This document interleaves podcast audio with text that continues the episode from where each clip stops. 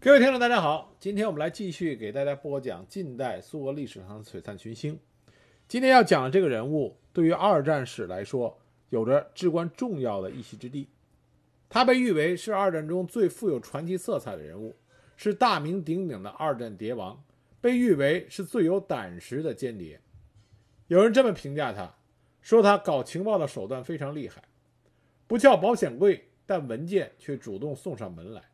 不持枪闯入密室，但门却自动为他打开。他很多关于如何进行间谍活动的理论和经验，都被各国的间谍机关奉为啊宝典。这个人就是大名鼎鼎的佐尔格。今天这一集，我就给大家来讲讲佐尔格是如何成为二战中最为成功的间谍。那么，在他的间谍故事的背后，又隐藏了哪一些？不为人所知道的情况和细节。另外一个就是很多人并不知道佐尔国佐尔格在他被捕以后的遭遇，啊，这些都是这一集里我想给大家来讲的。佐尔格的全名是理查德·佐尔格，他是一八九五年十月四日出生于俄罗斯的巴库，他的父亲是德国的一位采矿工程师。佐尔格兄弟姐妹一共九个人。啊，他有九个兄弟姐妹，他是其中最小的孩子。他之所以出生在俄罗斯巴库，是因为他的父亲受雇于高加索石油公司，他的母亲是俄罗斯人。一八九八年，也就是说，在他三岁的时候，他们全家移居到了德国。回到德国之后，索尔格的父亲在柏林的一家银行担任高级职务，全家定居在舒适的中产阶级社区。据佐尔格自己的回忆来说，他的童年时代都是在德国富裕的资产阶级普遍平静的时期度过的，经济上的烦恼在他们家基本没有。富裕的家庭生活让佐尔格在上学的时候是一个逆反心理极强的学生。用他自己的话说，他是个坏学生，违背了学校的规定，固执而任性，并且沉默寡言。但是他的兴趣却集中在。历史、文学、哲学、政治学这些文科类的学科，他极大的兴趣使他的成绩远远超出了班上的其他学生。一次世界大战的时候，佐尔格加入的是德国军队，在东线战场上，他是一个勇敢的士兵，被授予了铁十字勋章。那么，一九一六年三月，他的双腿被弹片折断，重伤，在住院。恢复伤势期间，他开始与一位护士建立了关系。在接下来几个月里，他认识并受到了这位女士的马克思主义父亲的影响。因为他的思想出现左倾，他拒绝再为德国进行无谓的帝国主义战争。他被允许到柏林大学和基尔大学学习，后来在汉堡大学攻读博士学位。在就学期间，他先是加入了德国独立社会民主党。后来，在一九一九年八月的时候，在他获得政治学博士学位的时候，他加入了德国共产党，担任德共的秘密交通员。在德国革命浪潮啊高涨的时候，他曾经加入过左翼传呃左翼团体斯巴特呃斯巴达克联盟。这个联盟在德国早期的共产主义运动中是极其赫赫有名的，其中大多数的领导人包括罗莎·卢森堡。里布克内西，啊，这两位著名的革命领袖后来都是被暗杀了。佐尔格呢得以幸免。佐尔格之所以对共产主义如此有兴趣，一个跟他自己的背景阅读啊这个学习有关，另外一个他家学渊源。他的叔叔叫弗里德里希·佐尔格，是19世纪最重要的激进的社会主义者之一。他曾经和卡尔·马克思、恩格斯、贝贝尔。这些著名的早期共产主义者一起创立了国际工人协会，而他的叔叔对佐尔格能够走上共产主义信仰这个道路也是有着很大的影响力。佐尔格具有极强的语言天赋，他能说流利的德语、俄语、英语、法语、日语和中文。佐尔格会说中文，而且说的相当不错。那么他走上共产主义这个道路以后呢？在一九二零年，为了更多的了解工人，他成为了一名煤炭工人。一九二二年，他偶尔担任老师和新闻记者。佐尔格有极强的逻辑分析能力和对政治事件的啊自己独到的见解。他思想敏锐，言语犀利，所以非常招很多女性的喜欢。他的第一个妻子实际上是他前任教授啊的遗孀，跟他堕入爱河，后来啊结婚了，那是他的第一任妻子。一九二四年，德共第七次代表大会召开，佐尔格作为正式代表出席会议，并且负责会议的保安工作。由于他的政治观点，他先后丢掉了教师工作和煤矿工人的工作。因为有可能遭到政治迫害，于是他逃到了莫斯科。在莫斯科，他加入了共产国际。在共产国际期间，佐尔格是接受布哈林的直接领导。关于布哈林的事迹，我们之前有一集已经专门讲过。有兴趣的朋友可以去阅呃收听布哈林那一集。在布哈林的领导下，佐尔格通过正常渠道收集西欧各国工人和社会主义运动的情报。他去过斯堪的纳维亚半岛和英国，调查分析政治和经济形势。但这个时候的佐尔格并不是作为间谍去窃取情报的。在莫斯科期间，佐尔格主要是在德国侨民俱乐部里活动。他相当的活跃，在政治上极为积极，曾经撰文专门批判过托洛斯基。一九二九年春，正当佐尔格在英国搜集情报，为第三呃为共产国际收集情报的时候，苏联最高层发生了变动，佐尔格以前的直接领导人布哈林被彻底的打倒，因此他就被共产国际抛弃了。他所收集的情报，共产国际并不感兴趣。当时佐尔格就抱怨过，说很长时间了，自从布哈林被撤以后，再也没有人看过我的报告。而斯大林在权力斗争中胜出，布哈林被他彻底打倒，和布哈林关系极为密切的佐尔格，也被斯大林认为是异己分子。这是后来为什么佐尔格在给苏联送出至关重要的关于。德国对苏联发起进攻的情报的时候，斯大林却是心生疑窦，不加理会。同时，也是为什么后来佐尔格深陷监狱，被日本人被啊被日本人抓捕以后，斯大林拒绝日本人提出的条件，交换佐尔格的重要原因啊，因为佐尔格在斯大林的心中是被打上了布哈林同伙的这个标签。但是佐尔格呢，他仍然相信共产主义，所以在一九二九年五月到六月间，他回到了莫斯科。在回到莫斯科以后不久，苏军的情报部部长比尔金就招纳了佐尔格。在接受了严格的特种训练之后，一九二九年，佐尔格正式加入红军总司令部四局，负责军事情报工作。比尔金曾经跟斯大林说过，佐尔格极具。间谍的天赋，善于做情报工作，这是一个人才。不要因为之前和布哈林的关系而弃用他，相反，应该更加重用他。所以斯大林也同意了。自此之后，一直到佐尔格死，他一直是服务于红军总司令部四局。从长远的策略出发，在一九二九年十一月，佐尔格回到德国，根据他上级的指示。加入纳粹党，和左翼活动彻底割裂开，以隐藏他的间谍情报收集工作。从为红军总部情报四局工作开始，泽尔格他的特工天分就得到了充分的发挥。据后来认识他的人啊回忆说，佐尔格看上去就像一个典型的法西斯主义者，粗鲁自大。脾气暴躁，还酗酒，但这些都是他外表的伪装。他为了能够更加好的体现出他是一个纯粹的纳粹主义者，他大量阅读了他能找到的所有东西，为讨论纳粹主义做了细致的准备工作，充分的熟悉作为一个纳粹主义者经常使用的短语和爆发的情感。他甚至可以背诵希特勒《我的奋斗》这本书。为了更加有利于情报收集工作，佐尔格在报社找到了一份工作。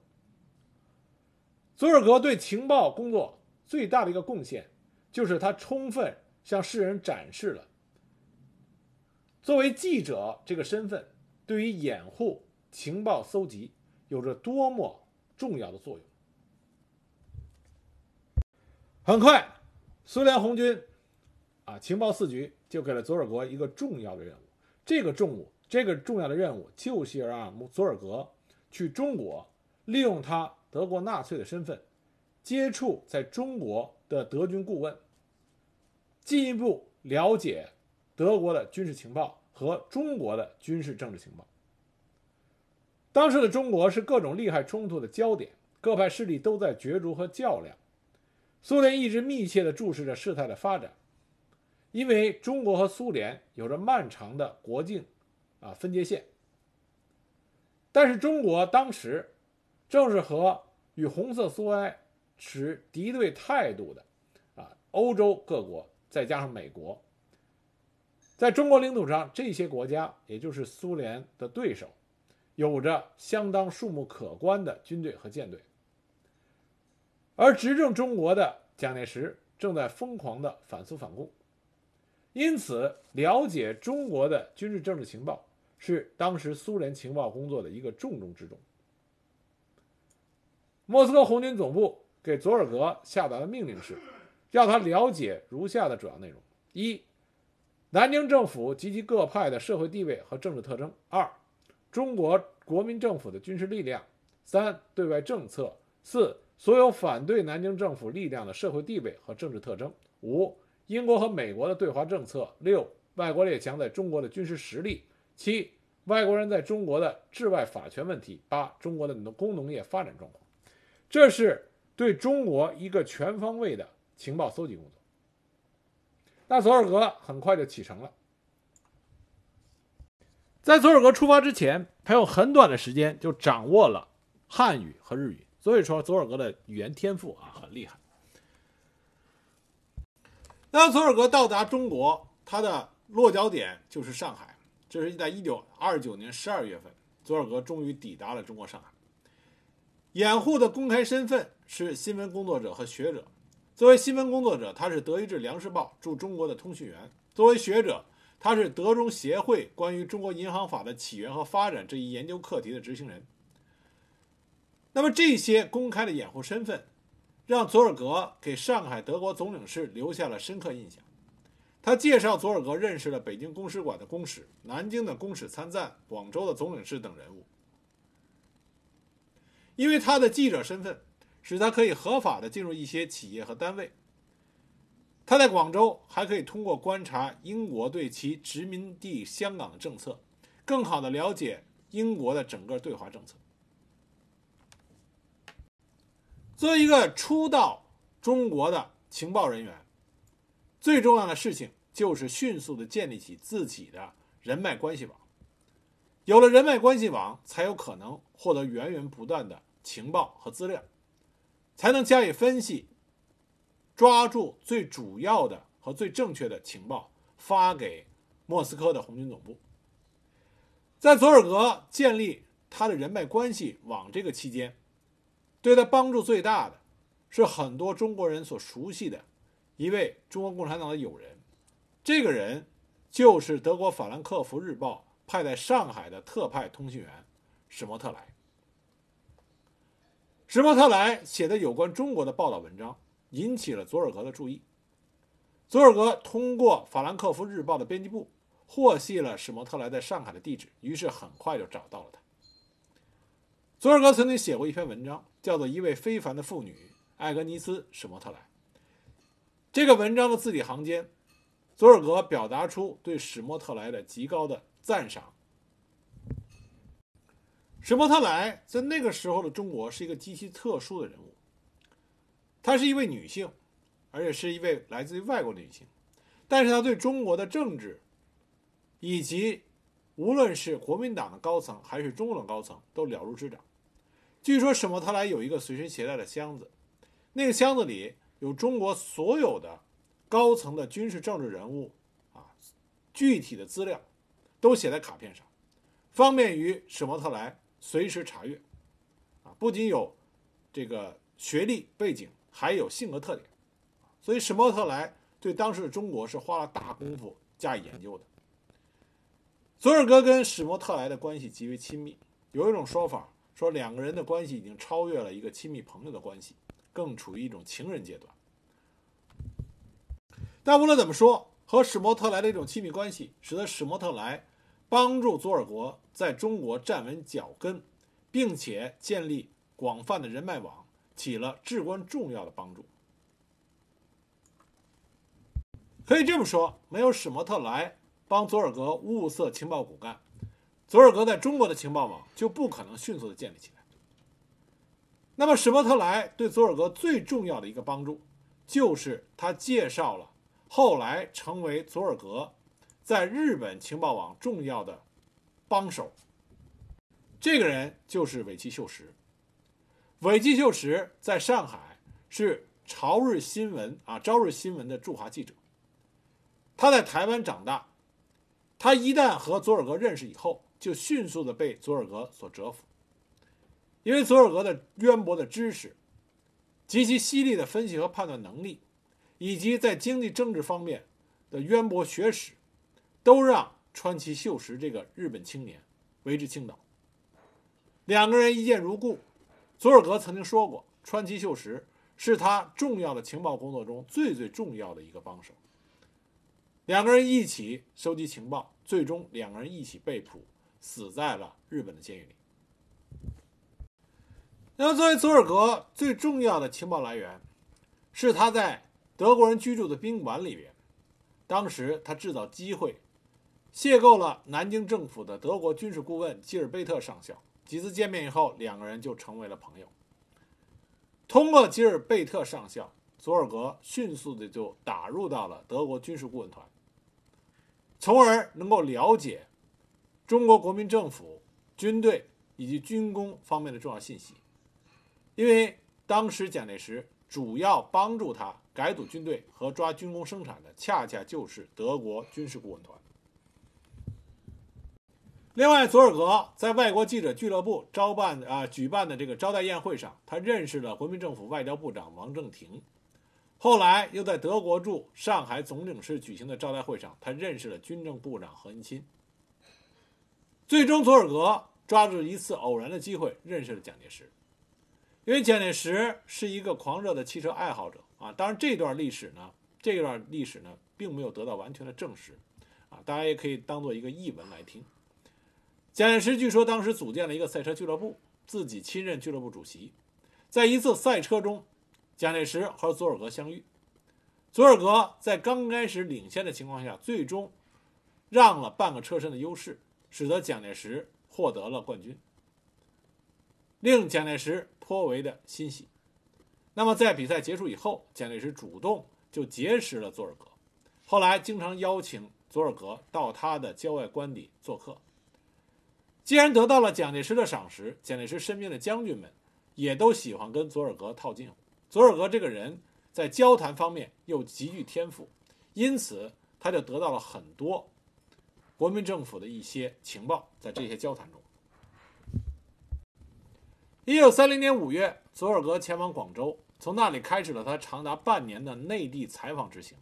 他的足迹遍及了南方多个省份，以及北京、天津、东北三省和内蒙古。为有关报社撰写了多篇关于农业问题的文章，这些深入分析的报道在德国为他赢得了著名记者的好名声。佐尔格的办公室上，呃，办公室的墙上挂着一幅中国地图，标出了他在中国的采访行程路线。他大概算了一下，他整个的行程大约有一万公里。在采访之余，他凭借着他资深记者的身份，与德国总领事和军事顾问的特殊关系，以及与国民党高官的交情。深入到许多连中国的达官贵人都去不了的地方，每到一个大城市，他就积极地打入当地的德国人社交圈子和上流社会，广结人脉，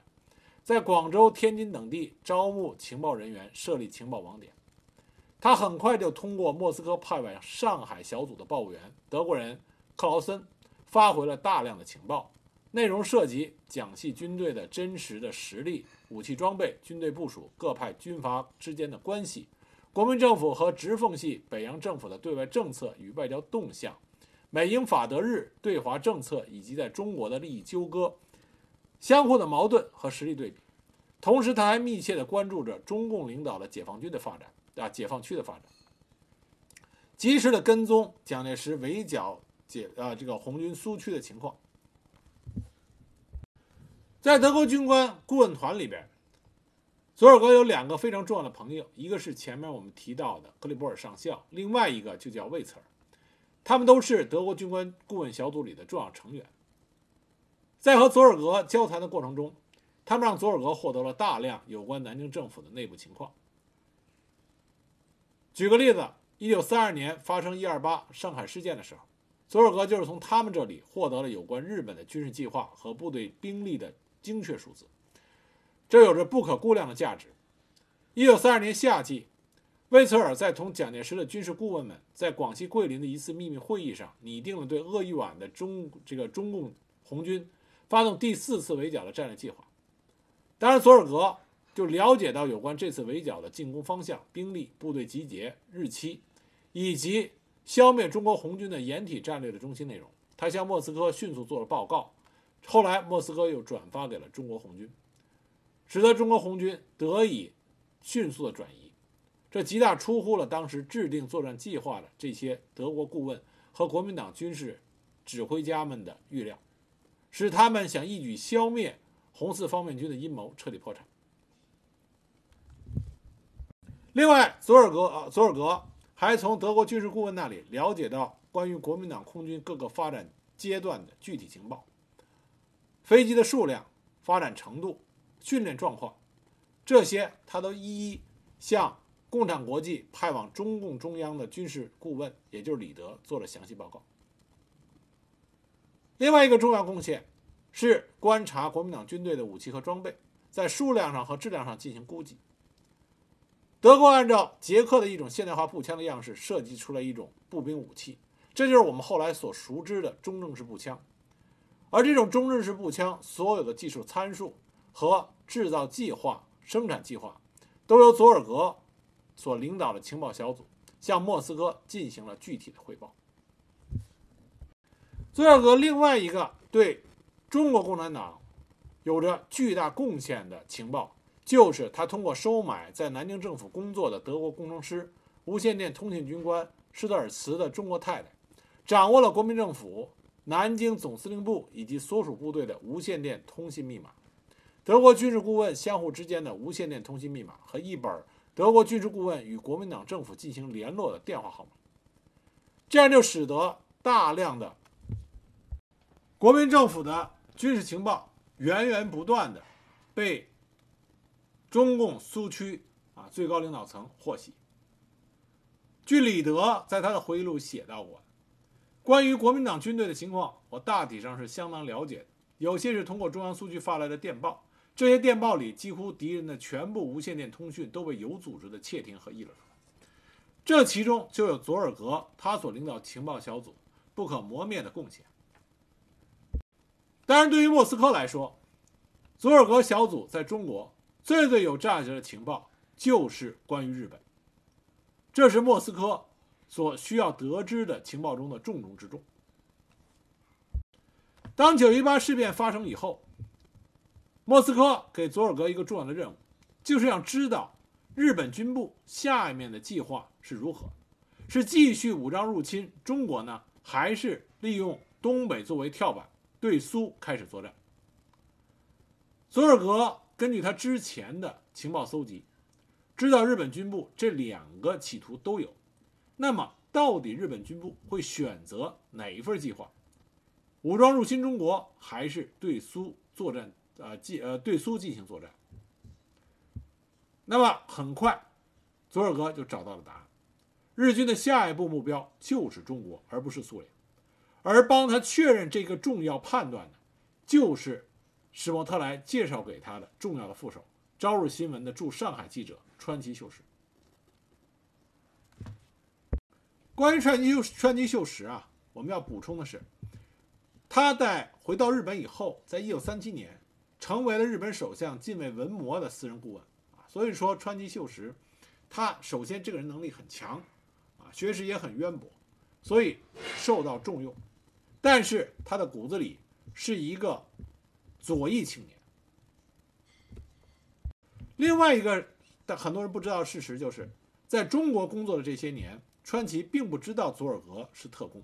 是到了日本以后，他成为佐尔格小组的核心成员以后，他才知道佐尔格是苏联的情报情报工作者。一九三二年新年的前夕，川崎秀实告诉佐尔格，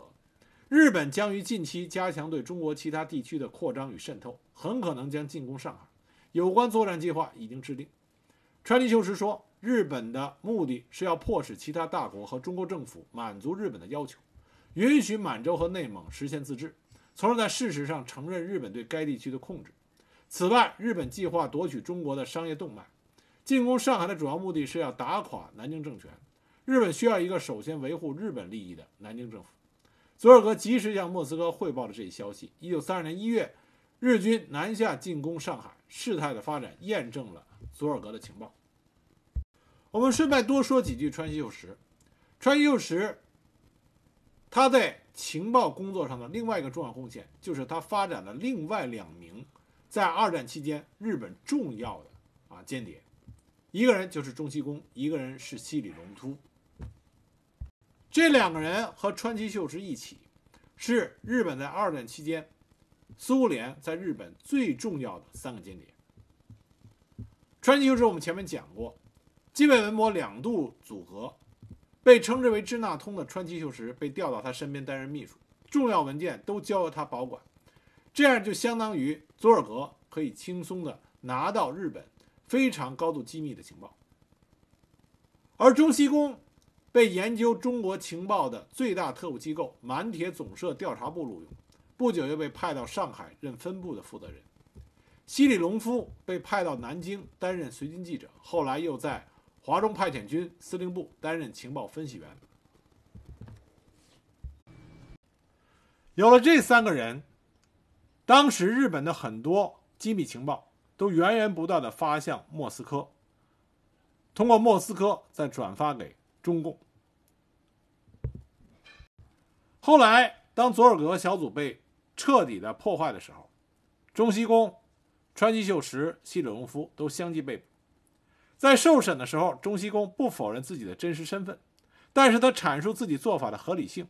因为他本身就是日本的情报人员，掌握着大量的事实数据，在审讯的时候不可辩驳地说明了侵略战争持久的前景必然是经济崩溃和彻底战败。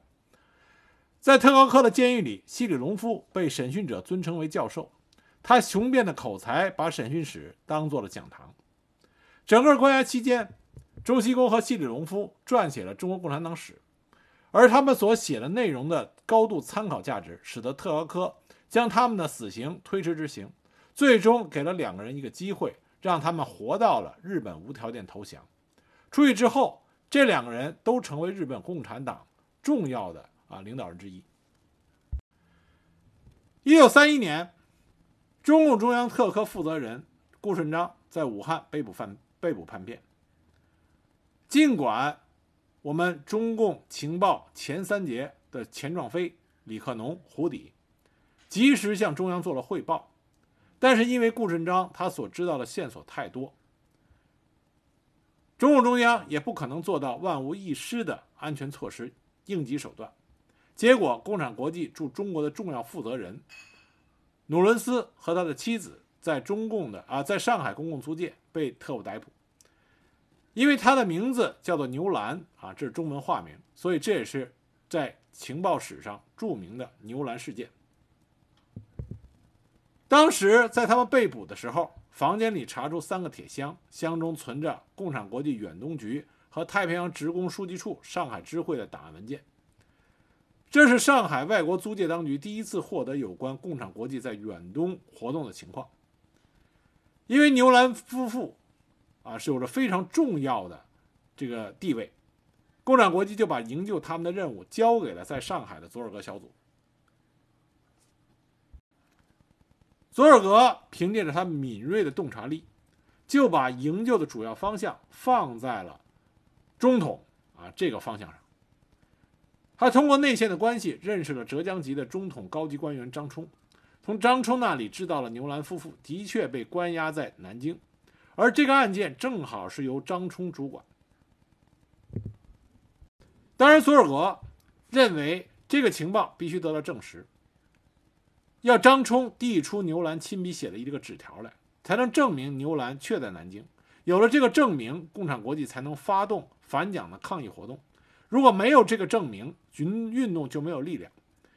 蒋介石完全可以把牛兰处死，然后声称他根本不知道牛兰是何许人。因此，佐尔格认为一定要得到确凿的证明，用这个证明，蒋介石才不能够任意的杀人灭口。经过艰苦的努力，最后张冲他回答说。手记可以送出，但代价是三万元。三万元在当时是一个非常高的价码，但是佐尔格从秘密工作的经验角度，他做出了分析。他认为张冲索要这样的高价，不能单纯的从商品交换的角度来看，更要从政治上来着眼。这是一场可能招致杀身之祸的交易。张冲能为佐尔格他们帮这样的大忙。绝对不是只为了金钱，他敢于示好是两个原因：第一个，万一事情败露了，他可以用这笔钱做偷身之计；第二个可能，他用索高价的方法探寻和他进行交易的对手是谁。共产党的下级组织绝对拿不出这样的一笔巨款，只有中共中央才能这样做。这笔交易成交，他就能肯定他和共产党的最高级组织搭上了关系。根据这种分析。这笔钱必须出，这笔钱奠定了张冲和共产党这边的关系，今后他就可以随时的向中共这边提供情报，也就是说，这笔钱等于收买了一个中统高层作为共产党这边的情报员。在付钱之后，佐尔格小组通过内线关系拿到了一个书写着俄文的小纸条，证明牛兰的的确确在南京被押。佐尔格马上电告莫斯科中央总部，同时，佐尔格通过史莫特莱在上海成立了一个保护努伦斯委员会，也就是营救牛兰夫妇的委员会。很多国家的知名人士，包括宋庆龄在内，都参加了这个委员会。另外，还有像埃德加斯诺以及中国论坛的出版者伊萨克斯等人。史莫特莱还联合了在上海创办。《米勒市评论报》的美国人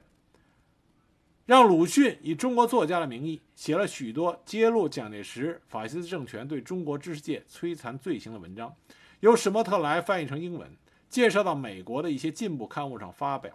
扩大全世界对蒋介石法西斯统治的这种声讨。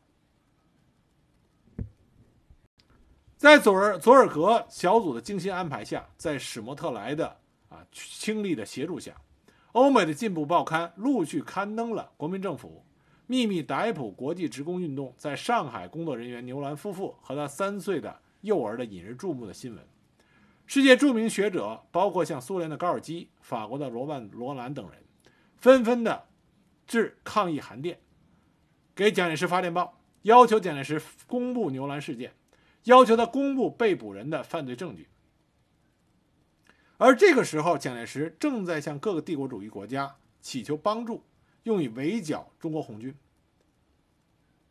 如果出现这样大规模的国际性的反蒋运动，对他的事业大为不利。因此，他首先允许将犯人的小孩释放，然后将判决由原来的死刑和无期徒刑改为驱逐出境。尽管牛兰夫妇一直到一九三七年抗日战争爆发以后才得以出狱，但是他们两个人的生命得以了保全。不过，这个事情的一个负面的影响，就是佐尔格小组他的这个情报组织和中国当时的国民党特务组织中统已经产生了藕断丝连的关系，这相当于佐尔格的情报小组暴露在了中统局的视线之内。为了避免，比较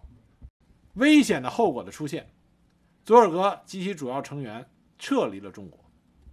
在在中国工作了三年之后，取得了辉煌成果的佐尔格于1932年底返回了莫斯科，小组的其他成员也相继撤回了莫斯科，佐尔格成功的中国之旅告一段落。那么下一个他要去出征的战场，就是他最后也是他的最辉煌的战场——日本。为了出征日本，佐尔格先回到了德国。他回到了柏林，这里是佐尔格的第二故乡。他通过熟人和朋友，从法兰克福日报的编辑社弄到了驻东京特派记者的身份证，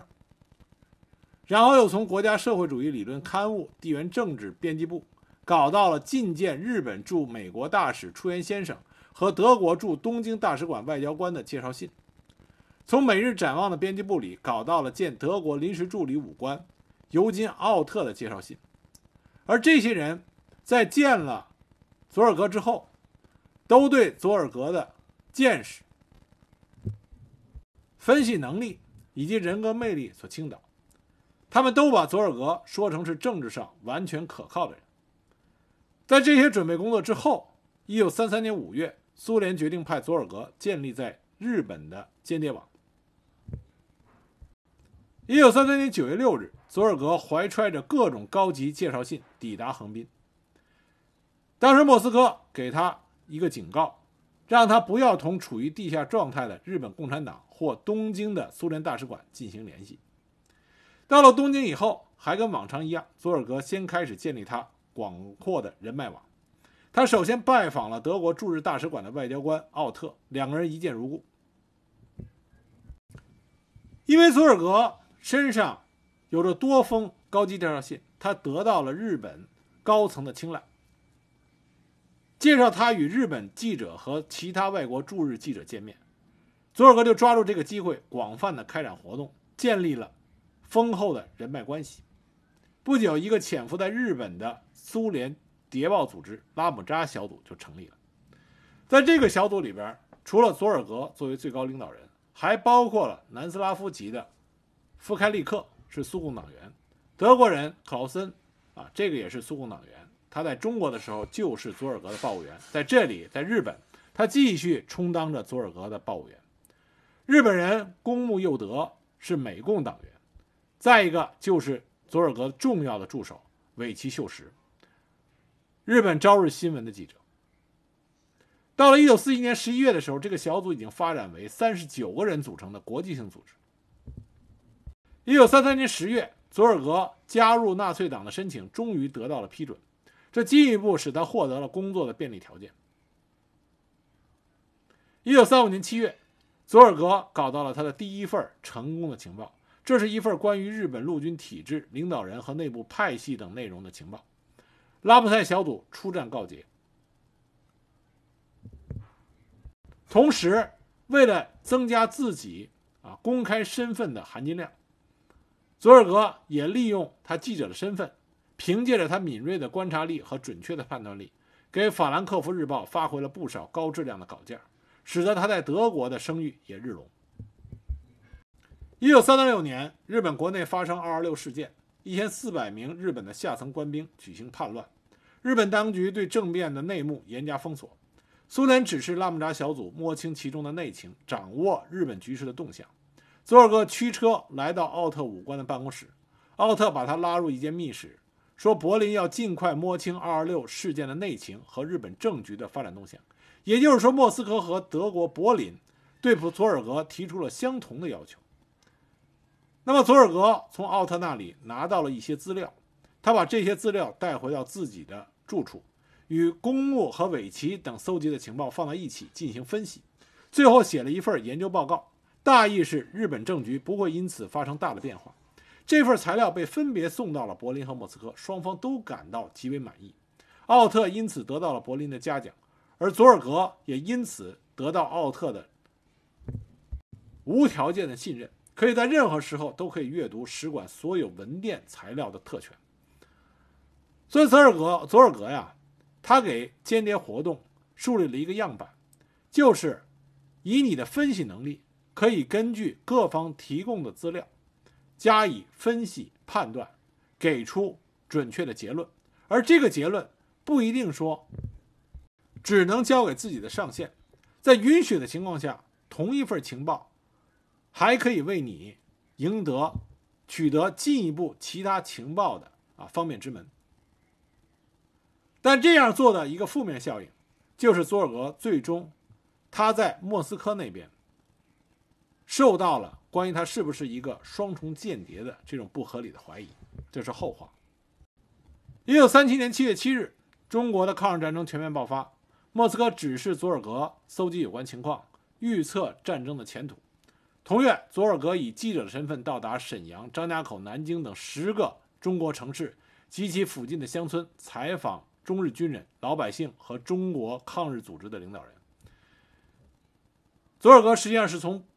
日本到了中国，当时他还访问南京，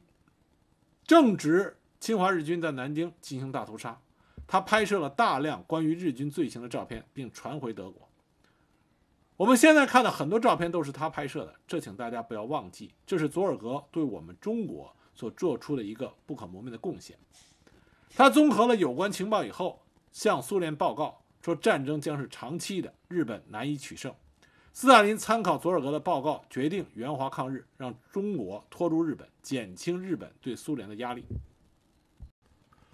一九三八年五月，苏联远东军区刘希科夫少将越过中苏边境，向日本方面叛逃。啊，这在我在其他前面几集里都提到过这个事情，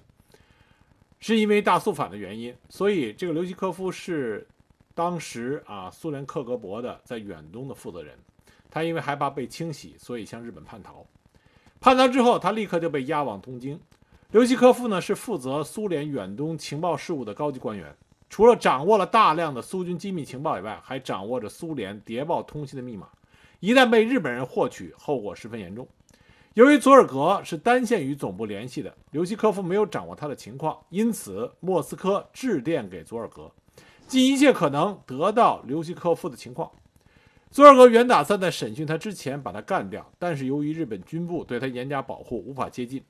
正当他百思不得其法的时候，奥特少将给他来电话，有要事相商。佐尔格立刻驱车前往。奥特开门见山地说：“明天日本人要正式讯问刘希科夫，为了表示德日友好关系，日本特高科同意柏林派特别调查组参加询问。柏林指示他俩前去。”佐尔格表面故作震惊，立即表示服从。审讯以后，佐尔格立即向莫斯科发出一封密电，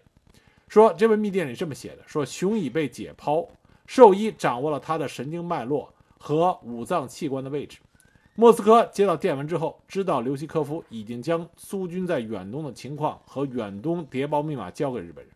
立即采采取了补救措施，堵住了缺口。一九三八年，日苏的关系十分紧张。佐尔格从日本社会的种种事件和收集到的有关材料分析，得出结论，报告莫斯科，关东军正在积极地准备向苏联发动武装入侵。苏军为此做出了战备。诺门坎之战前夕，关于关东军的部署、武器装备、战争物资的运输等详细情报，又及时送到了莫斯科。开战以后，苏军获胜，日本被迫与蒙古人民共和国签订了停战协定。一九三九年九月一日，德军进攻波兰。几个月之前，有关这个问题的征兆的报告同时送到了莫斯科。遗憾的是，没有引起苏联的重视。一九四一年五月，德国新任驻泰国大使，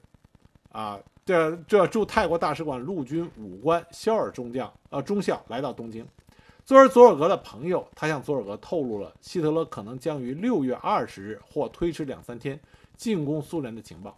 佐尔格彻底摸清情报以后，用无线电通知莫斯科，德国将于六月二十二日进攻苏联，兵力为一百七十到一百九十个师。这是二战中最为准确，也最为及时的一次重大的啊战略情报的汇报。可惜当时的莫斯科却没有加以重视。据说当时佐尔格将这个电报发出去之后，在发报机旁焦急地等待，他希望得到苏联的回应啊，莫斯科的回应。可是莫斯科没有任何的回应。当时佐尔格发出了叹息：“斯大林到底在干什么？”一九四一年八月二十三日，日本最高统帅部在东京开会，做出今年不向苏联宣战的决定。佐尔格及时的向莫斯科报告了会议的情况。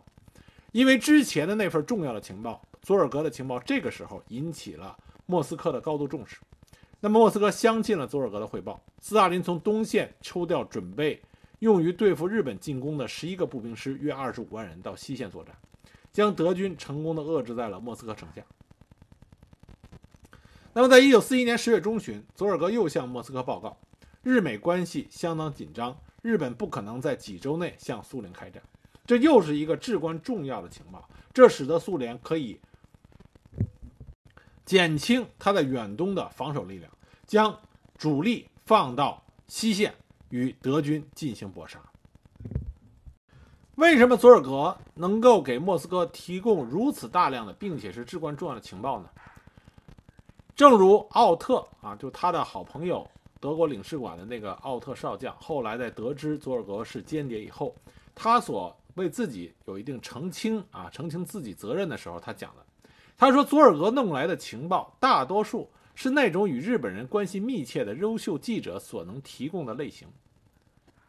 这说明佐尔格的能力更多的体现在对各种公开信息资料的分析和判断上。除了佐尔格有这种高超的能力以外，他的重要的副手，也就是尾崎秀实，也具有同样的啊这种能力。两个具有极强分析能力的大脑碰撞到一起，就产生了这些在二战期间，在整个世界情报史上都具有重要地位的情报分析。佐尔格曾经这么说过。他说过：“他说啊，精明的间谍不会把所有的时间都花在搜集军事和政治秘密和机密文件上。可靠的消息不能单靠努力来获取，间谍工作需要积累信息，通常是零散的，涵盖了例如中在日本的间谍必须研究日本的历史和它的种族特征，并以日本的政治、社会、经济和文化为导向。正是有了这样丰富的积累，佐尔格才能做出啊准确的。”判断和结论。一九四一年秋天，索尔格和他的同志们还曾经向莫斯科发表呃这个发送了信息，表明日本人准备在太平洋发动战争，主要力量是集中在该地区，不认为日本人会对苏联的远东发动进攻。但是如此多的至关重要的情报向莫斯科提供，也极大的增加了。佐尔格小组暴露的风险，日本人开始确信德国大使馆内部有间谍，他们还发现俄罗斯人在东京使用了非法的无线电发报机。一九四一年十月，日本警察逮捕了佐尔格小组的重要人物之一宫城洋德。佐尔格和尾崎秀实，他们两个人已经开始对逐渐向他们笼罩来的阴影有所察觉。佐尔格多次要求调回莫斯科，可是莫斯科因为佐尔格小组的成效过于显著，希望佐尔格能够在东京继续工作，给莫斯科发送更多至关重要的情报。一九四一年十月十四日，尾崎秀实被捕。佐尔格意识到，他暴露的可能性已经越来越大，而日本的秘密警察。也开始怀疑佐尔格的真正身份，但是因为佐尔格他有纳粹党的身份，并且和日本的同盟德国领事馆有着密切的关系，日本秘密警察并不敢对佐尔格贸然动手。那么，关于佐尔格最终被捕的原因，现在有两种说法。一种说法呢是日本特高科使用计策，派了他们的一个间谍。叫做青剑的一个女子，与佐尔格发生了性关系，有情人的关系。那么一天晚上，当他们两个人在一家餐馆用餐的时候，这个日本特高科的女特工就注意到服务员在他们共享的桌子上放了一小团的宣纸。佐尔格捡起它以后，得知自己有被捕的危险，就立刻要求离开餐馆。在车上的时候，佐尔格试图放火烧掉这个情报纸，可是他身边没有打火机。他要求这个日本特高哥的便衣女特工给他一个打火机，可是当然这日本特高哥的女特工不能给他。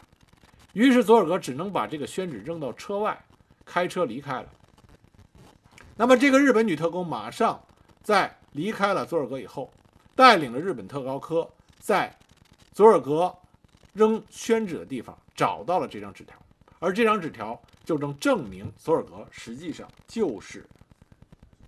窃取日本至关重要情报的特工。佐尔格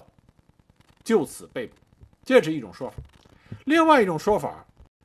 据说，佐尔格当时啊在日本居住的时候，有一个日本的情人，这个姑娘叫做石井花子。佐尔格和这个花子两个人感情感情很好。有一次，这个花子待在佐尔格房间的时候，想抽支烟。他打开佐尔格办公桌上的一个抽屉，想看看有没有打火机或者火柴一类的东西。结果里面真的有一个极为漂亮的打火机。于是这个花子很喜欢，点燃了香烟，顺手就把这个打火机装进了自己的口袋。后来佐尔格反复追问他关于这个打火机，花子都不承认他拿了这个打火机。随着日本特高科特高科的特工对佐尔格越来越的越来越多的怀疑，那么他们就想从佐尔格身边打开缺口。有一次，他们就把这个花子请进了警察局。在搜查花子的居住地的时候，他们就发现了花子从佐尔格这里拿来的打火机。经过反间谍专家拆开了一看，原来这是一一架微型照相机，这就确认了佐尔格是一名间谍无疑。特高科马上批捕了佐尔格。这两种说法到底哪一种更接近于真相啊？现在不得而知。但总之，日本特高科确定了佐尔格的身份，将他抓捕。就此，佐尔格整个的谍报小组。全部被日本特高科破坏殆尽。很多了解历史的朋友，可能关于佐尔格的事情到这里就结束了。实际上，后来还发生了更多的故事。佐尔格被捕之后，虽然受尽了严刑拷打，但是他一直否认他和苏联有任何的关系。而苏联政府也对佐尔格及其他小组其他成员的身份予以否认。最夸张的是，后来日本曾经要求跟莫斯科进行协商，希望用佐尔格来换取苏联那边被抓捕的两名重要的日本战俘。可是莫斯科拒绝了。为什么莫斯科斯大林会拒绝交换一个为着苏联的卫国战争做出重大贡献、被世界的情报机关都公认为谍报之王的这么一个重要人、重要的这个苏联间谍呢？原因很复杂，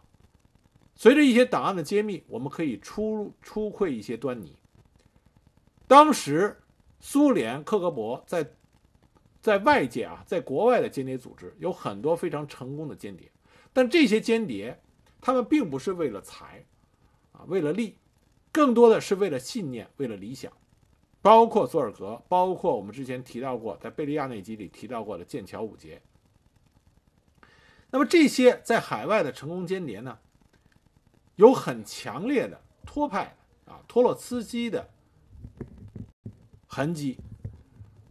如果听过我之前讲过托洛斯基那一集的啊朋友听众可以知道，托洛斯基他寻求的是全世界各国的无产阶级、共产主义信仰者一起发动全世界的革命。托洛斯基和斯大林的一个重要区别：斯大林认为，苏联是全世界共产主义运动的中心，全世界的共产主义运动都应该围绕着保卫苏联来进行。托洛斯基认为，全世界的无产者呃无产者是平等的，大家应该共同发起革命，一起来奠定共产主义运动在全世界的胜利。